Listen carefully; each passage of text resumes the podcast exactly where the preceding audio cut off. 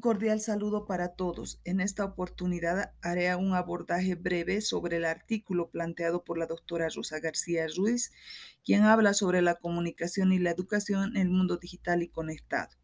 En un primer punto, refiere a la comunicación tratada en el ámbito educativo.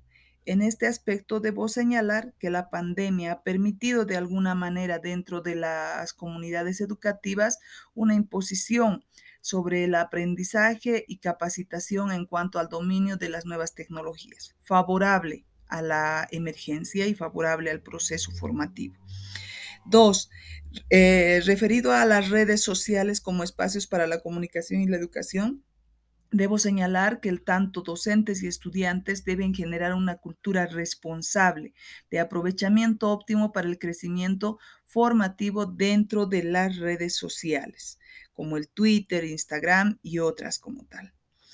Tres, las nuevas generaciones conectadas contribuyen prácticamente, constituyen prácticamente poblaciones jóvenes. Por tanto, existe la necesidad de promover el desarrollo de un pensamiento crítico y responsable en esta misma línea, el punto 4 hace referencia a los actores emergentes en la comunicación y educación, como son los youtubers y otro tipo de poblaciones, en cuyo caso también se pide mayor responsabilidad. Muchas gracias por su atención.